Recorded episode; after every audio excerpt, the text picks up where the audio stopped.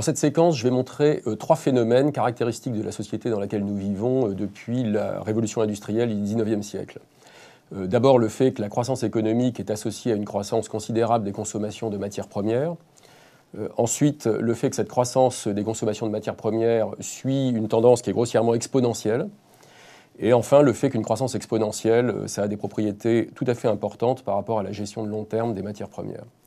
Alors le cas des, matières premières non renouvelables, il est particulièrement intéressant parce que les flux en sont bien cernés. Euh, un atome de fer euh, d'aujourd'hui, c'est un atome de fer d'il y a 1000 ans et c'est encore l'atome de fer de dans 1000 ans. Et les matières que nous utilisons sont celles qui sont disponibles sur l'écorce terrestre, qu'il était et qu'ils resteront demain. Ce qui est beaucoup plus simple que dans les matières euh, renouvelables, dans, lesquelles il y a des tas d'échanges entre différents systèmes.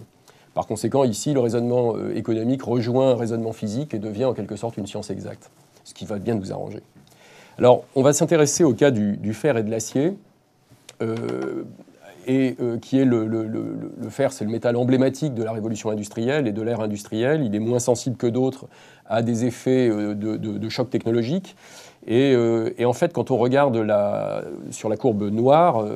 l'évolution des consommations annuelles d'acier mondiales, des productions mondiales d'acier depuis en gros le début du XXe siècle jusqu'à ces dernières années, au-delà de, de l'an 2000, on voit finalement qu'on euh, a une courbe qui se rapproche tendanciellement de la courbe blanche, qui est une courbe exponentielle avec un taux de croissance de 3,5% par an euh, tous les ans. Donc euh, on voit qu'on s'en rapproche, sauf au moment des Trente Glorieuses, le gros ventre dans les années d'après-guerre, et en même temps qu'après les Trente Glorieuses, dans les années 70-80, on commence à se rapprocher à s'assagir pour revenir coller à l'exponentielle, plus ou moins. Et donc on voit finalement ce profil exponentiel qu'on va retrouver également si on regarde des courbes concernant le cuivre ou d'autres matières premières du même genre. Alors pas avec la même tendance sur un siècle, mais en tout cas avec une, belle forme exponentielle sur plusieurs décennies d'affilée, 20, 30, 40 ans d'affilée. Et donc dans ce qui suit, on va pouvoir raisonner en se disant que la croissance des matières premières, euh, des consommations de matières premières par l'économie humaine, en gros, ça suit des tendances exponentielles. Lorsqu'on regarde maintenant l'effet de ces tendances exponentielles sur la durée de vie des ressources en différentes matières, on, va voir des choses extrêmement intéressantes. Alors les ressources, d'abord, c'est quoi? Les ressources, ce ne sont pas les réserves. Les ressources, euh, si on regarde la façon dont les définit l'US Geological Survey, qui est euh, l'agence géologique américaine, euh, ce sont en gros les gisements identifiés ou soupçonnés par des indices directs ou indirects et qui sont ou seront un jour exploitables dans des conditions économiques acceptable aujourd'hui ou plus tard. Donc on est sur une conception extrêmement large euh, des, gisements connus ou soupçonnés, euh, qui est très différente des réserves, qui, qui est une dimension industrielle, qui est celle qu'on emploie usuellement, notamment quand on parle des réserves de pétrole, etc., ou qui sont des gisements connus et qui sont exploitables dans les conditions économiques actuelles, et, donc ça varie sans cesse au fur et à mesure des recherches, bien sûr, comme les ressources, mais surtout au fur et à mesure de l'évolution des cours des matières, puisque quand une matière devient plus cher, bah, il y a des gisements connus qui deviennent exploitables et boum, ça augmente les quantités de, réserves. En revanche, ça ne touche pas la ressource parce que ces quantités-là, elles étaient déjà identifiées comme étant dans la ressource, c'est-à-dire en gros tout ce qu'on identifie par un ou deux siècles de recherche géologique, ce que le savoir humain identifie comme, comme quantité qu'on pourrait aller chercher dans des conditions réalistes futures. Si on regarde maintenant euh, pour différents matériaux, si on regarde la, deuxième colonne en partant de la gauche, euh, dans ce diagramme, en fait, euh, vous voyez euh, les ressources dans différents matériaux, différents métaux parfaitement emblématiques, le plomb, le cuivre, le chrome, le minerai de fer tout en bas, le lithium qui sert à faire les batteries dont on se sert de plus en plus aujourd'hui. et donc, sur chacun de ces métaux, on a tout simplement considéré l'étendue des ressources évaluées par l'US Geological Survey, et on l'a divisé par la production de matières premières de l'année 2008 donc euh, consommation de minerais ou production mondiale de minerais en 2008,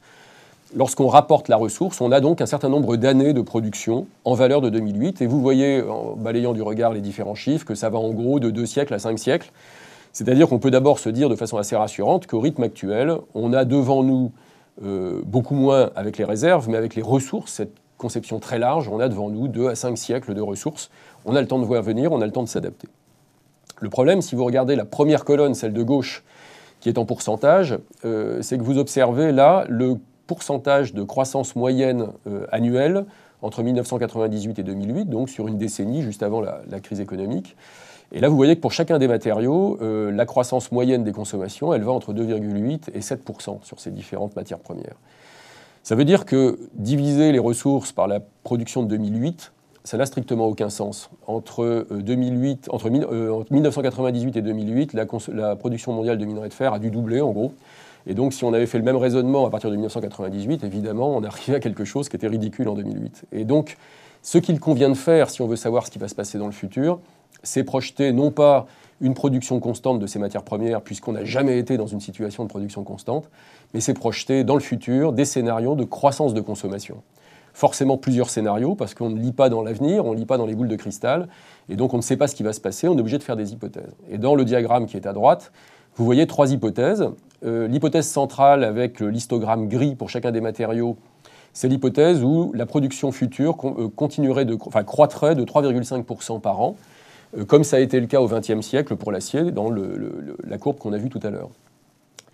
Et donc, le listogramme représente, en partant de l'année 2000, la date à laquelle, théoriquement, la ressource, telle qu'évaluée par l'US Geological Survey, est consommée en totalité si, à partir des consommations de 2008, eh bien, le taux de croissance de 3,5% était réalisé tous les ans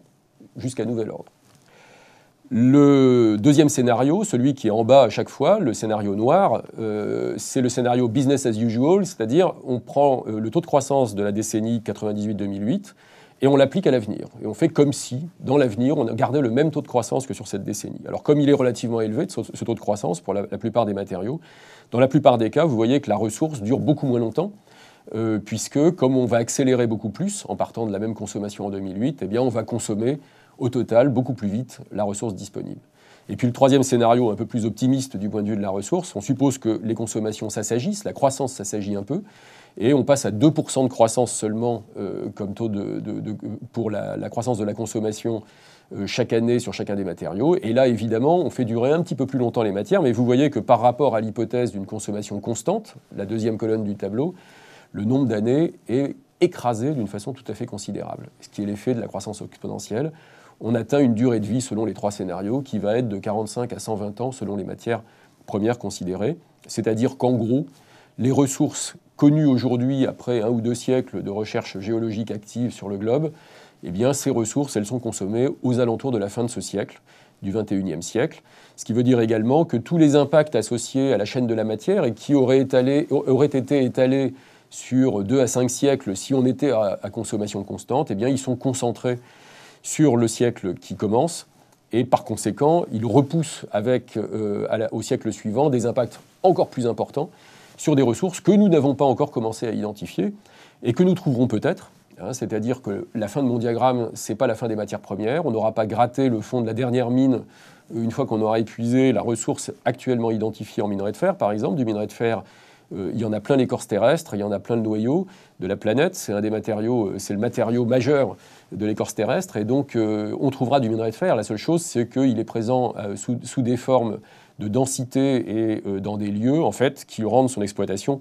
extrêmement, extrêmement difficile par rapport à ce qu'on sait faire aujourd'hui, et donc à un coût économique et aussi à un coût environnemental bien supérieur à ce qu'on sait faire aujourd'hui. Si on a une, proportion de minerais de fer cinq fois plus faible demain, enfin dans un siècle, que ce qu'on a aujourd'hui en moyenne quand on extrait du fer, ça veut dire qu'il va falloir brasser cinq fois plus de, terre ou de roche pour aller le chercher, euh, pour aller chercher la même quantité, avec tous les effets en termes de consommation d'énergie, d'impact sur les sols, d'impact sur les eaux, etc. Et donc on voit que, bien entendu, euh, tout ça sera mitigé par le progrès technologique, mais que malgré tout, on va vers non pas la fin des matières premières, mais un nouveau paradigme économique que nous ne connaissons pas encore et qui va nécessiter de réinventer l'économie d'ici la fin de ce siècle.